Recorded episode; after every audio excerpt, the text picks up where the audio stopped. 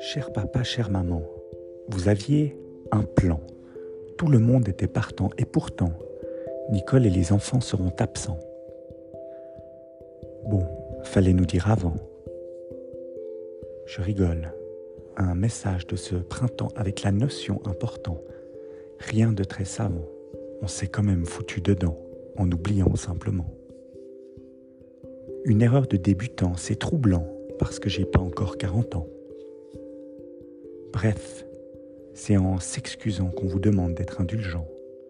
On a été insouciant et on comprend que c'est navrant. On vous promet qu'à l'avenir, on sera plus prudent.